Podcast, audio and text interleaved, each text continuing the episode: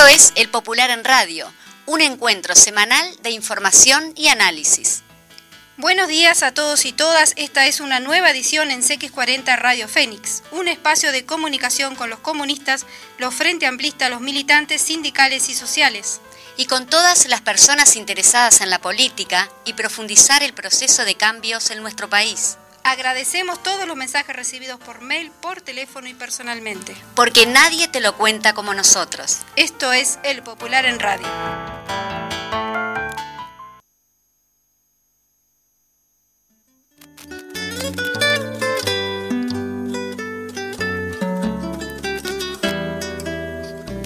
Buenos medios días, aquí estamos otra vez.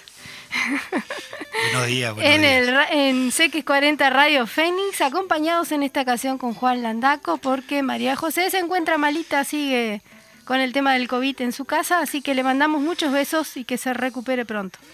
Bueno, un saludo a María José y también queremos saludar a los compañeros de los programas anteriores, los compañeros de La Mecha, de Voces de Montevideo, bueno, el, el que estamos hoy acá.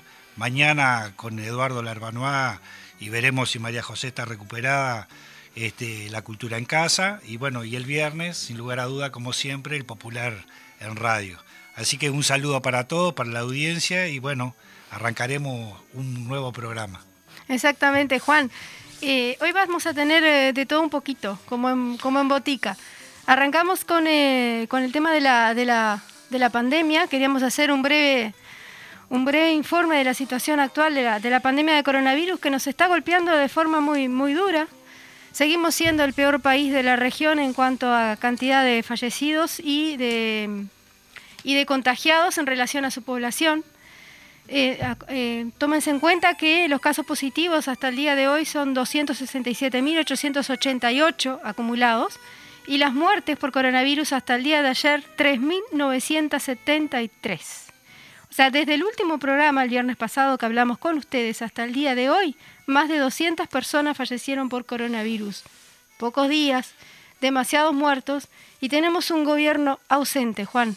Sí, esa es la realidad. No solo nos preocupa eso, quedaría capaz que para mucho más de un programa, también la situación de algunos actores, de figuras de nuestro país, en este caso eh, nombrando la situación de Sturla, también lo que generó y lo que podría generar si le aplicamos un artículo de la LUC a, al, ministro, en este caso Sturla, eh, eh, respecto a la violación de la movilidad, ¿no?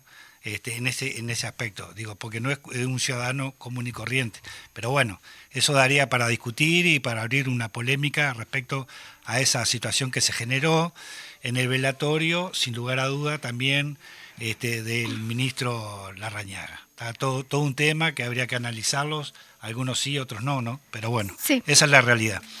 Eh, en este caso, bueno, tendríamos hoy que entrar en una discusión, o por lo menos la idea es de aquí, que nos están quedando pocos, pocos días, eh, si no mal recuerdo, 40, 45 días a partir del día de hoy para la entrega de la fecha constitucional, que sería el 7 de julio. El 7 o el 9 de julio sí, sería la fecha dos. constitucional. Bueno, serían 45 días que nos queda para juntar las firmas, las 700.000 firmas que se necesitan para plebiscitar los 135 artículos de la LUC. Y para hablar de este tema y de cómo la LUC influye de mala manera en las empresas públicas, tenemos en línea a Gabriel el Chifle Molina. Eh, Hola. Dire eh, Hola, buen día, ¿cómo andan? ¿Cómo andas? ¿Bien? Bien, ¿ustedes cómo andan ahí? ¿Todo bien? Aquí viene otra vez en estudios, por suerte, Gabriel. Bien, impecable vos, impecable. Un saludo a Juan Carlos y a toda la barra. Dale. Estamos acá, estamos acá.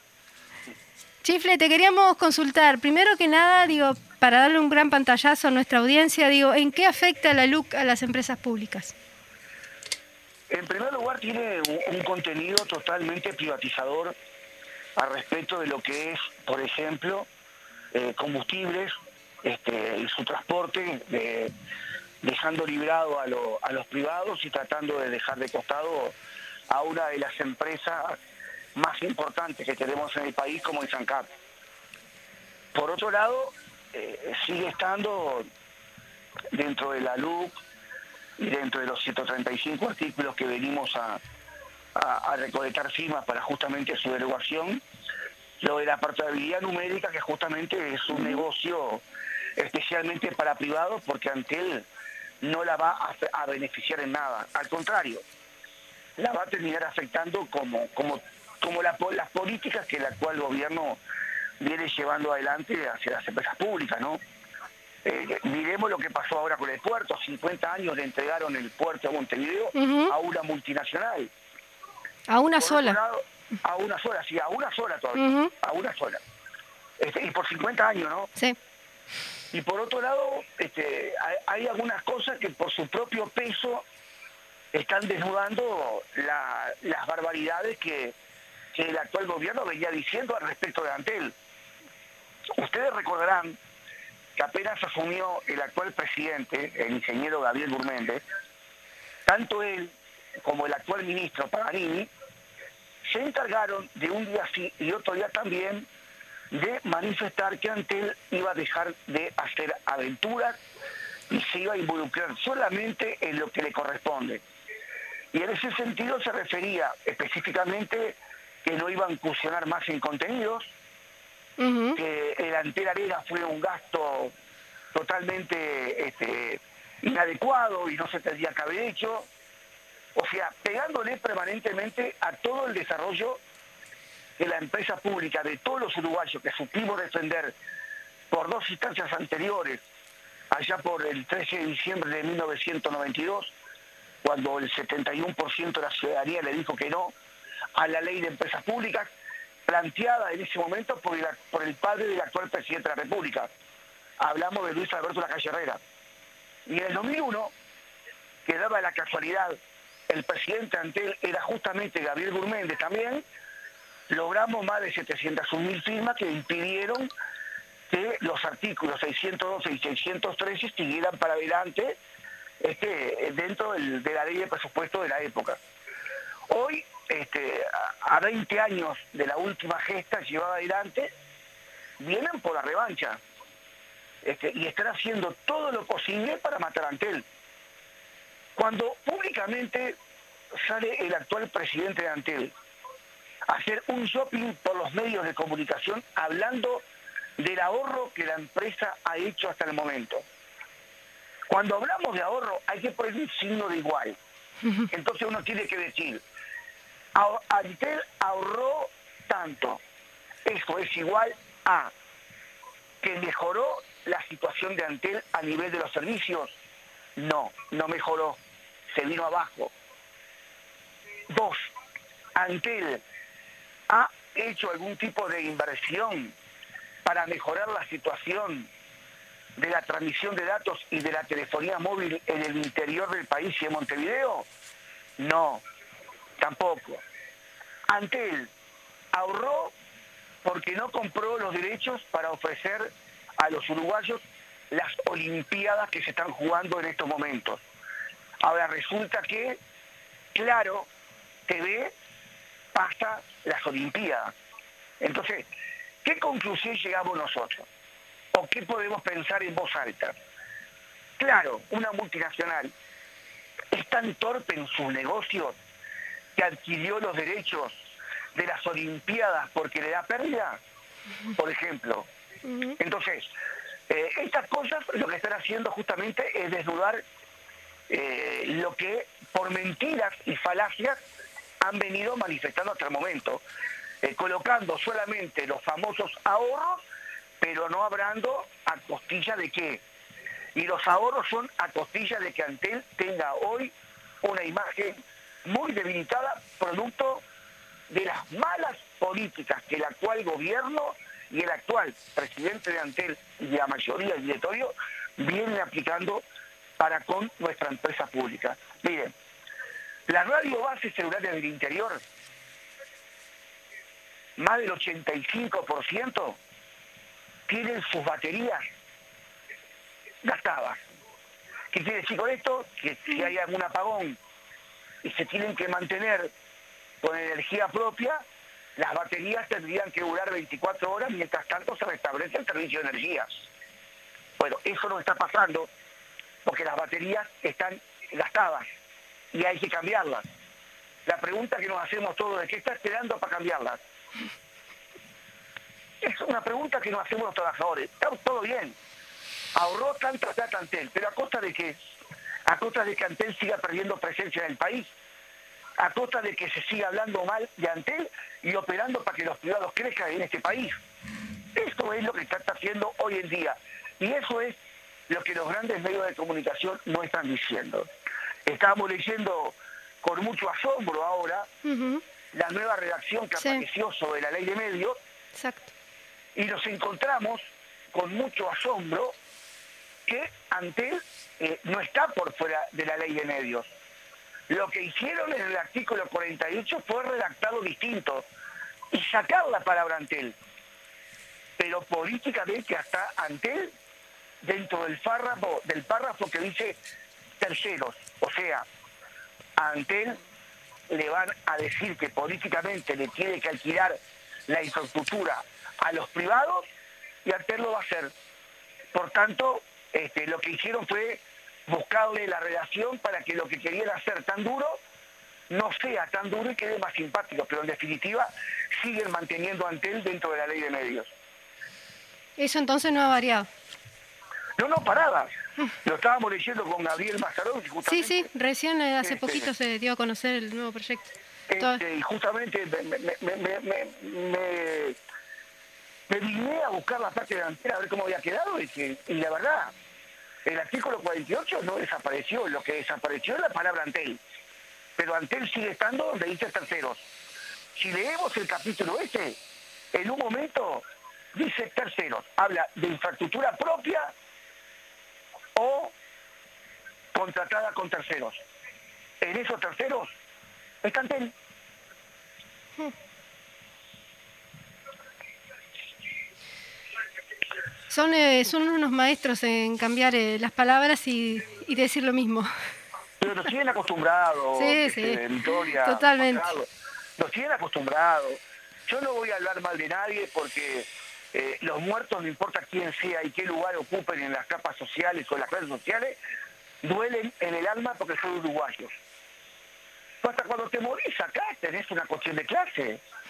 Muchos de nosotros no pudimos despedir familiares directos, mm. muy cercanos a nosotros, para mantener el protocolo. Sin embargo, por otro lado, hasta Asturgas fue un, al velorio de la Rañera contagiado de COVID-19. Sí. Entonces, digo, dónde están las señales que tiene que dar el gobierno si también manda a abrir los shopping?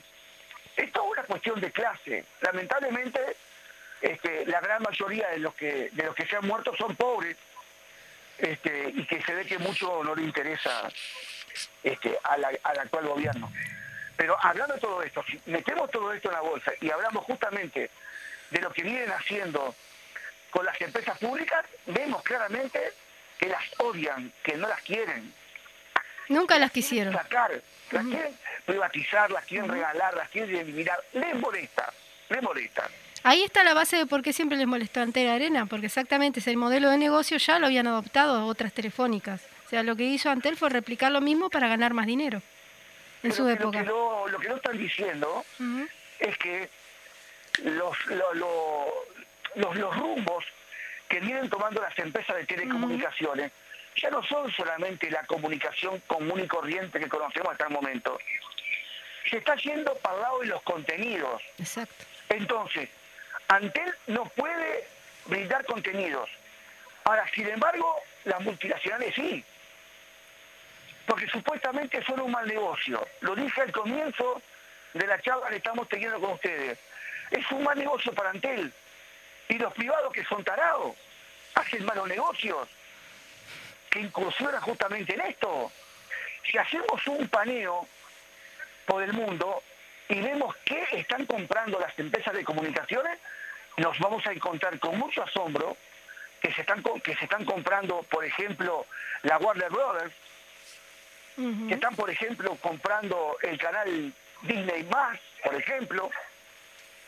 O sea, e, están comprando las grandes empresas de comunicaciones empresas exclusivamente de contenido. ¿Por qué? ¿Porque son un mal negocio? ¿Están haciendo cosas que hoy competen? No, Antel ha hecho hasta el momento todo lo que las grandes empresas internacionales de comunicaciones han hecho. No le tenemos que envidiar nada a nadie. Este país chiquito como es, no le tiene que envidiar nadie a, nadie. Al contrario, al contrario, algunas cosas las hicimos hasta mejor. Por ejemplo, por ejemplo, el cable submarino. Por ejemplo, la cantidad de conectividad de fibra óptica que tiene nuestro país. No hay un país en el mundo desarrollado del primer mundo que tenga un nivel de conectividad de fibra como lo tiene nuestro país. Claro, claro. Como este, el bolsillo del gobierno lo tiene parado en Washington y las patas en Uruguay, evidentemente para los intereses de gran capital, Antel sigue molestando y la tienen que sacar del medio porque molesta. Es un problema. En lugar de que Antel sea parte de un desarrollo que el país necesita, lo están transformando en un problema. ¿Para qué? Y para liquidarla y que los privados se queden con todo lo que es nuestro, con soberanía y con patrimonio de los uruguayos. Sí, porque hay que tomar en cuenta eso, ¿no? Es, la soberanía lo que está en juego acá. No solo con Antel, obviamente que con ANCAP también, y con el puerto hablábamos recién. Y bueno, y ahí vemos también en el tema de, esas sociedades que aparece también en la LUC, ahí hay un problema de soberanía también, de inclusión de los privados en, el, en las empresas públicas.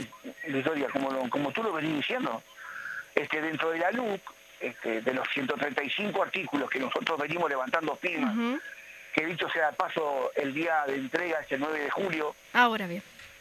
Este, y bueno, y dicho sea también, este, se viene trabajando muy bien, en jornadas que se están haciendo en todos los barrios, este, la recolección de firmas ha avanzado mucho, eh, venimos este, recibiendo a muchos uruguayos y uruguayas que están firmando más que antes, eh, es más que seguro que el 9 de julio vamos a entregar las firmas necesarias para que en diciembre se esté convocando a referéndum y que el pueblo decida los destinos del país, ¿no? La mayoría de un gobierno que democráticamente está puesto ahí, pero que este, sus decisiones políticas van contrarias a los intereses populares. Exactamente, eso es bueno recordarlo, ¿no? Porque lo que se está haciendo es eh, pidiéndole la opinión a la población uruguaya de que sí o no la LUC. Es tan sencillo como eso, es algo democrático, totalmente. Pero, es increíble, están poniendo como que es antidemocrático levantar firmas contra la LUC. Sanguinetti salió de ropero, sacó la, sacó la, la, la, la, la eh, las pastillas contra las porillas de la, ropa y salió a pegarle a, a que es antidemocrático levantar firmas. ¿Dónde se dio la cosa igual? Antidemocrático recolectar firmas. Bien que recogieron firmas ellos, ¿eh? pero claro que sí. Claro que sí. Pero resulta que lo, lo, antidemocrático es las que hacen otros, no las que hacen ellos. Recolectaron firmas, ¿contra qué? Ustedes recordarán, contra la minoridad. Impulsada por Jorge Larrañaga. Y después el propio La Frigiola, conjuntamente con el Partido Colorado, levantaron firmas para derogar la ley trans. Exacto. Ahora, resulta eso no es antidemocrático. Antidemocrático es lo que estamos haciendo nosotros. Sí, ¿no te acuerdas que Gandini dijo que a los comunistas les gustaba juntar firmas? Sí, pero parecía que entonces Gandini también es comunista, porque levantó firmas también. Exacto. Y, firmó contra estos dos últimos, recolecciones de firmas que planteé, contra la minoridad y contra la ley Y que yo sepa, que Gandini de comunista no tiene ni, ni, la pestaña derecha, ¿no? Bueno, pero capaz que puede ser uno de los parlamentarios, de los tantos parlamentarios de izquierda que hay, o que se titulan de izquierda. Sí, porque ahora está todo tan, está todo tan, enredado, Juan Carlos, que se disfraza, ¿viste? Por eso, porque hay un alto porcentaje, hay un alto porcentaje en el Parlamento que se pronuncian que son de izquierda, ¿no? Este, con las políticas que se están llevando adelante es bastante contradictorio. ¿Y los que se dicen artivistas todavía? Uno puede considerarse de izquierda según con la mano con que escribe, ¿no? Totalmente. Ahora, del punto de vista político, ser de izquierda es otra cosa muy distinta a lo que el gobierno está haciendo, ¿no? Bueno, pero vos... Izquierda, ser izquierda sería atender la necesidad de, muchos uruguayos que no tienen ingresos y, que están comiendo las ollas populares. Ser de izquierda sería darle una renta básica para atender esa necesidad. Ser de izquierda sería haber tomado medidas más concretas al respecto de lo que es este, los cuidados que debemos tener y no dar señales ambiguas. Por un lado te invito a que te quedes en tu casa y por otro lado te hablo de los shopping y, los free shop. Digo, bueno, Ser de izquierda también es promocionar el diálogo, ¿no? Un diálogo nacional. Claro, y, democráticamente tomar un espacio importante para permitir que todos los que estamos metidos en un problema tan grande como es justamente la pandemia, podamos conversar y encontrar soluciones. Pero es tan grande la soberbia del actual gobierno que no quiere hablar con nadie. Ni siquiera escuchan al grupo asesor técnico, este Algachi. No lo están escuchando. La verdad que a mí, si fuera científico e integrante del GACH, me daría vergüenza seguir estando en un espacio en el cual no se me da corte. Sí, es lamentable, la verdad que es lamentable. Pero habiendo, hablando de la emergencia también, eh, que como se dan las contradicciones y a poco tiempo surgen, fíjate hoy, Molina, que se están sorteando prácticamente este, el llamado 15.000 puestos de trabajo a nivel nacional, ¿no? Este, por decir, eh, a ver, trabajo serían jornales este, solidarios para también un conjunto, porque también hay que hablar esto, ¿no? Que digamos, como que los uruguayos no querían trabajar, los uruguayos son vagos, la gente que necesita lo que menos quiere es trabajar, sin embargo, para 15.000 puestos de trabajo, si es que se pueden llamar eh, trabajo, estos jornales solidarios, se anotaron aproximadamente 250.000 personas. Que 250.000 personas no quiere decir que son todos desocupados en este aspecto porque también para poderte anotar necesitabas llenar ciertos requisitos, que alguno de ellos era no tener ingresos de ningún tipo. Entonces, ¿cuánta gente también podría quedar afuera por tener un pequeño ingreso, igual necesitando un jornal de trabajo? Creo que sacaron a 9.000 ya en la primera selección. Y también la propuesta de este, los cabildantes, en este caso de Manini Ríos, que este, la verdad serían muy pocos los, los 15.000 jornales, invitando o por lo menos poniendo en el tapete la posibilidad de que algunos jornales, eh, se manejó capaz que este, 3.000, este, se incorporaran al ejército, ¿no? Eh, digo, en el medio también de lo que tiene que ver con una pandemia y con las necesidades de la gente, ¿no? Bueno, pero por eso mismo al, principio de la, de la entrevista que, no, que nos estamos haciendo, yo planteé y puse este, que la realidad termina desnudando la mentira. Hablaron peyorativamente los uruguayos que no queremos trabajar y ante un trabajo solidario con un jornal de 15 mil pesos que no es nada, se anotaron más de 200 mil. ¿De qué estamos hablando? ¿De qué estamos hablando? ¿De qué estamos hablando? Es como cuando hablaron que los uruguayos no nos queríamos vacunar, ¿te acordás? Exacto, exacto. Que ahora había vacunas, faltaban brazos. Digo, cuando ahora eh, son tan crack que cuando vieron que la gente que se iba al vacunatorio estaba firmando con los puestos que poníamos nosotros, abrieron más vaculatorios para descentralizar a la gente. Es increíble, ¿no? Es todo muy, es todo muy inteligente todo esto que viene llevando adelante este, el actual gobierno y por supuesto amparado en la mano que le vienen dando los grandes medios de comunicación. Sí, tienen muy bien organizado eso. Que están al servicio de ellos, ¿no?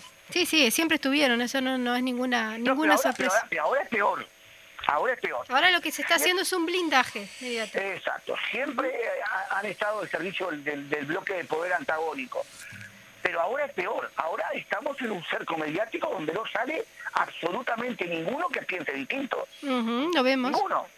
La conferencia de prensa después de la, de la interpelación a la ministra Arbeleche. Nosotros vimos la barbaridad de lo que se mostraba. Por un lado, la oposición que interpeló, sentados en una mesa, había, si no me quiero equivocar, cuatro o cinco compañeros a una distancia determinada. Por otro lado, el gobierno rodeando a la Beleche habían apretados uno al lado de otro más de 30 personas. Nadie se quería perder la foto, nadie quería perderse la foto. Pero periodistas en este país perdieron la curiosidad, perdieron la gana de preguntar cosas. ¿Qué es lo que está pasando? A nadie le preocupó ver eso que está pasando ahí y preguntar por qué hay tantos atrás de la ministra. No podía la ministra atender las necesidades y la pregunta. Es más, hasta cuando alguien le preguntó mal se molestó y se fue. Esto. Bueno, a ver, Gabriel, de 11, de 11 preguntas que le hicieron en el Parlamento, eh, por, lo- por la información que, que- que hay, que se maneja y que está este, todo documentado, contestó una y media. Sí, una y media. El resto no contestó ninguna. Pero ninguna, ¿eh? Ninguna.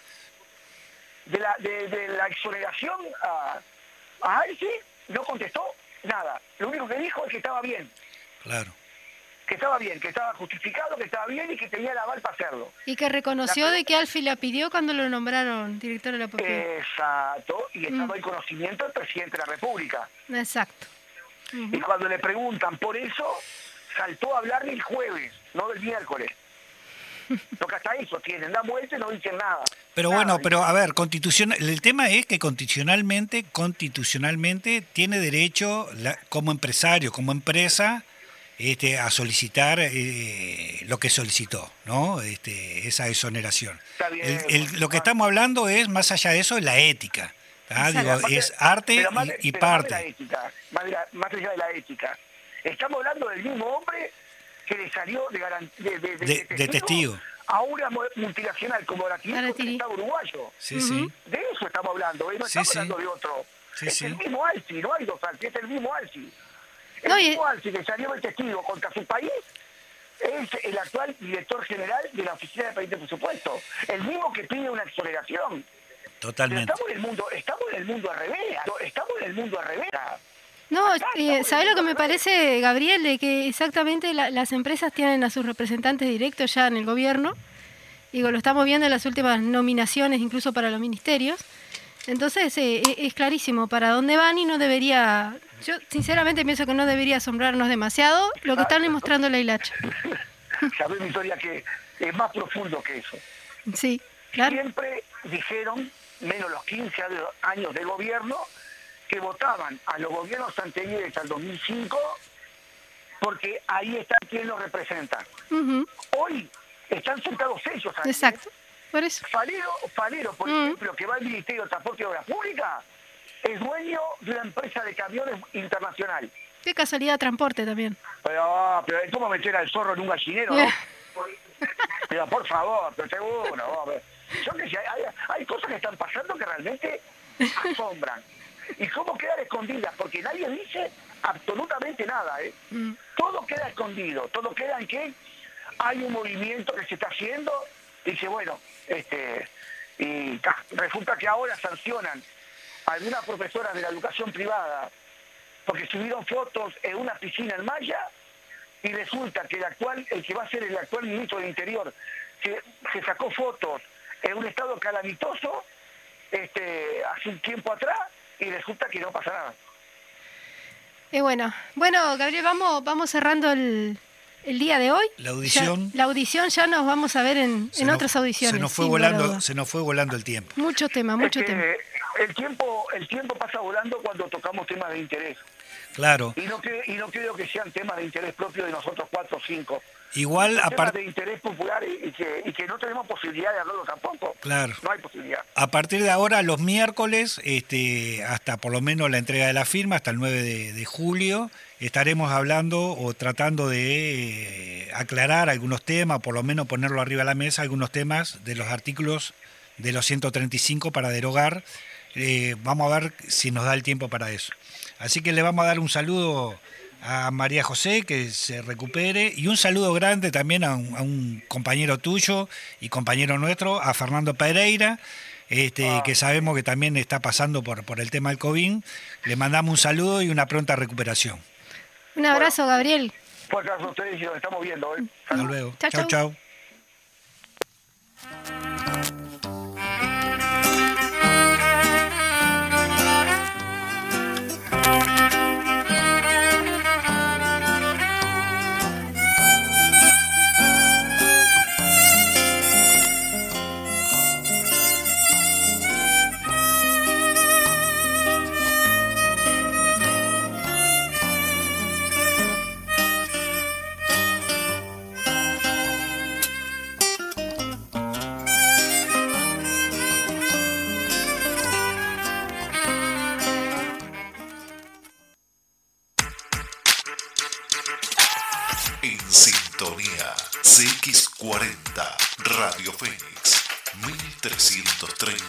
Aime.